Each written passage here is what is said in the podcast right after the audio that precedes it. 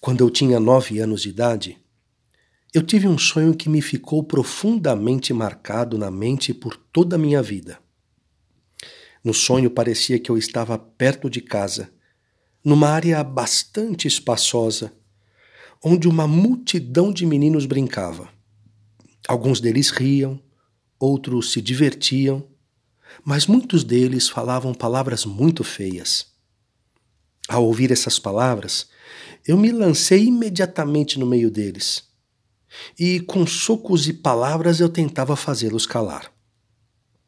Nesse momento, apareceu um homem de aspecto majestoso, forte, vestido muito elegantemente. Um manto branco lhe cobria todo o corpo. O rosto dele era tão luminoso que eu não conseguia olhar para ele. Ele me chamou pelo nome e mandou que eu me pusesse à frente daqueles meninos, me dizendo assim: Não é com pancadas, mas com a mansidão e a caridade que você deverá ganhar esses teus amigos. Começa agora a ensiná-los sobre como é feio o pecado e como é bela a virtude. Eu, confuso e assustado, Disse para ele que eu era um menino muito pobre e ignorante, incapaz de falar de religião para aqueles garotos. Foi quando então eu vi que eles, parando de brigar, de gritar e de dizer palavrões, se juntaram ao redor desse homem que falava comigo. Quase sem saber o que dizer, eu falei: Quem é que é o senhor que me pede coisas impossíveis? E ele me disse: Justamente porque te parecem impossíveis, é que você deverá torná-las possíveis, e isso com a obediência e a aquisição do conhecimento. E eu lhe perguntei: Mas onde e como é que eu posso adquirir esse conhecimento? Ele me respondeu: Eu te darei a mestra, e é sob a orientação dela que você poderá se tornar sábio. E sem essa sabedoria, tudo na vida se converte em estupidez. Mas eu perguntei novamente para ele: Quem é o Senhor que me fala assim? E ele me respondeu: Eu sou o filho daquela que a tua mãe te ensinou a saudar três vezes ao dia. Eu disse para ele novamente: A minha mãe me ensinou que eu não devo falar com alguém que eu não conheço. Diga-me, pois, qual é o nome do senhor? E ele me respondeu: Meu nome? Pergunta-o a minha mãe. E nesse momento eu vi ao lado dele uma senhora belíssima, vestida com um manto todo resplandecente, como se cada uma das partes daquele manto fosse uma estrela brilhante. Quando ela percebeu que eu estava todo confuso entre aquelas perguntas e respostas, ela me fez um sinal para que eu me aproximasse dela. Ela me tomou pela mão com muita bondade e me disse: Olha. Então eu vi que todos aqueles meninos tinham fugido.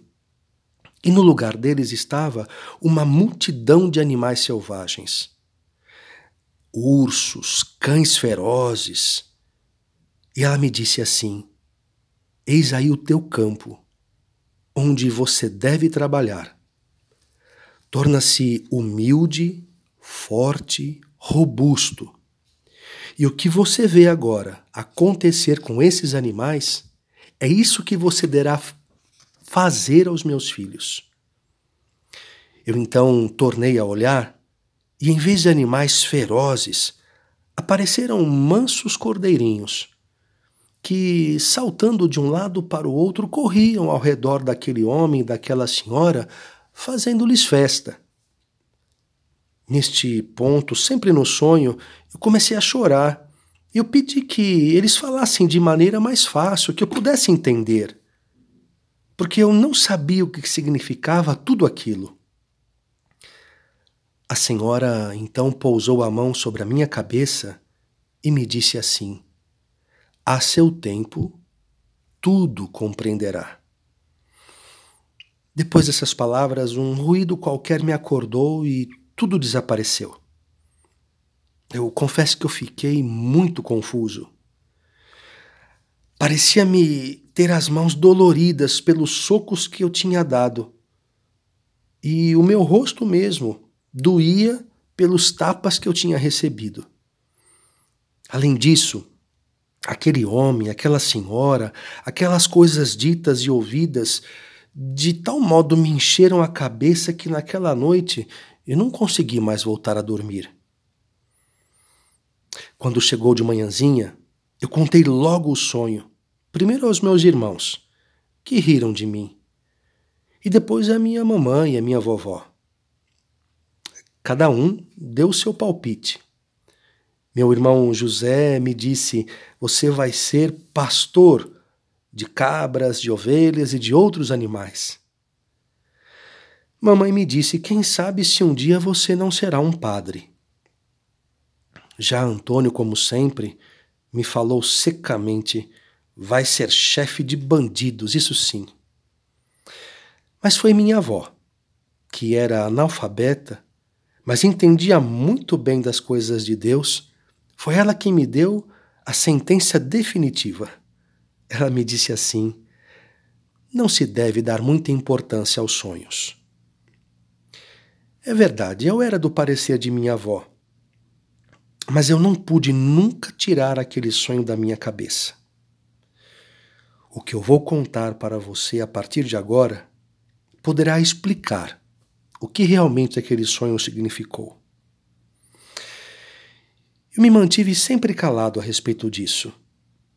Mas em 1858, quando eu fui para Roma falar com o Papa sobre a congregação salesiana, ele me fez contar, tintim por tintim, tudo quanto tivesse sido, ao menos aparentemente, sobrenatural na minha vida.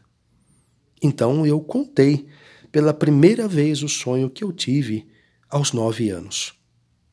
O Papa, então, me mandou escrevê-lo, com todos os detalhes, e deixá-lo como estímulo aos filhos desta congregação que nascia comigo.